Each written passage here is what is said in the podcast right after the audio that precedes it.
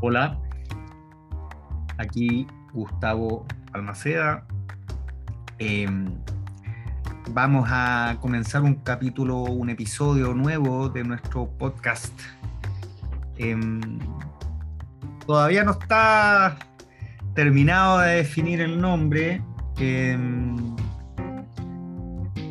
por sugerencia de varios amigos, algunos colegas, le quitamos el nombre de derecho penal fácil.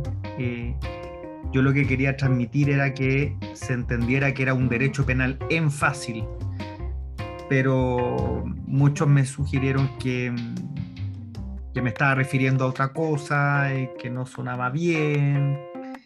Y bueno, lo que uno escucha, lo que uno quiere escuchar es bien diferente a la percepción que tienen otros, así que después ya de varios, varios comentarios decidí en verdad mejor ya cambiemos el.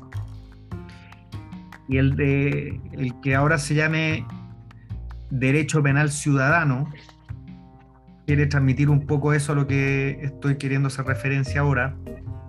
Eh, es un mensaje que, que se quiere dirigir a, a personas que no necesariamente sean abogados o que no necesariamente sean eh, penalistas o que queriendo serlo o que lo sean, que sean personas jóvenes, con poca experiencia, ya, o sea, no estoy pretendiendo con esto dar clases de, de magíster ni del doctorado, ¿vale? Entonces, em, por ahí va el, mensaje. Ojalá que se transmita lo que quiero transmitir, que, un, que llegue a la mayoría. Y también tengo que confesar hay un, mensaje dogmático detrás, eh, em, un poquito en contra de lo que es el derecho penal del enemigo, política criminal que distingue entre dos categorías de eh, seres humanos, entre enemigos y ciudadanos.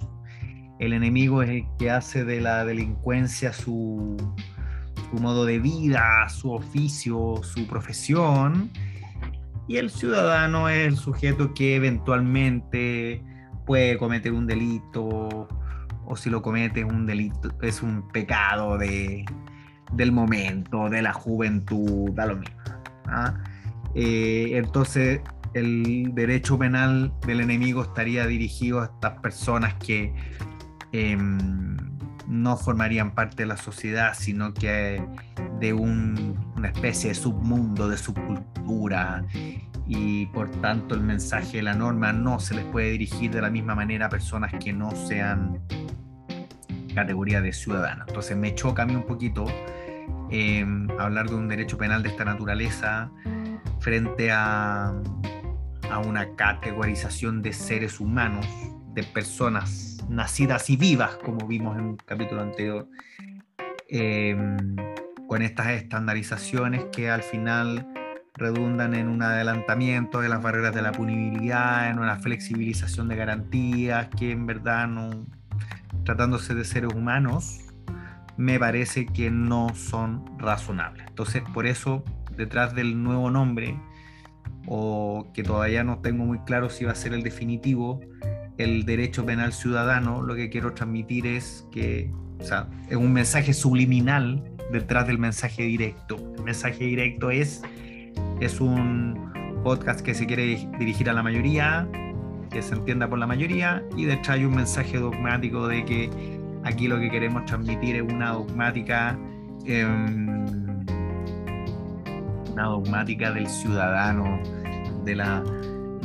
Ocupando la terminología de Metzger del profano, de una persona común y corriente, del hombre medio, eh, no, de un, no de un bandido en el sentido coloquial de la palabra, tampoco del señor Flanders, del buen padre de familia, del derecho sucio, del derecho civil. Entonces, dicho lo dicho, em, por eso el cambio de nombre y no sé, se mantendrá el tiempo que se tenga que mantener. Eh, la vida me ha enseñado un poco a palo que no es necesario ser tan cuadrado y tan, tan blanco y negro para las cosas. Así que bueno, eh, terminé de decir lo que quería decir y mm, final esto no va a ser un episodio, sino que una explicación del cambio de nombre. Y en otro episodio, para no mezclar las cosas, voy a, vamos a empezar con el homicidio simple. Eso, eso. Pues bien. Chau.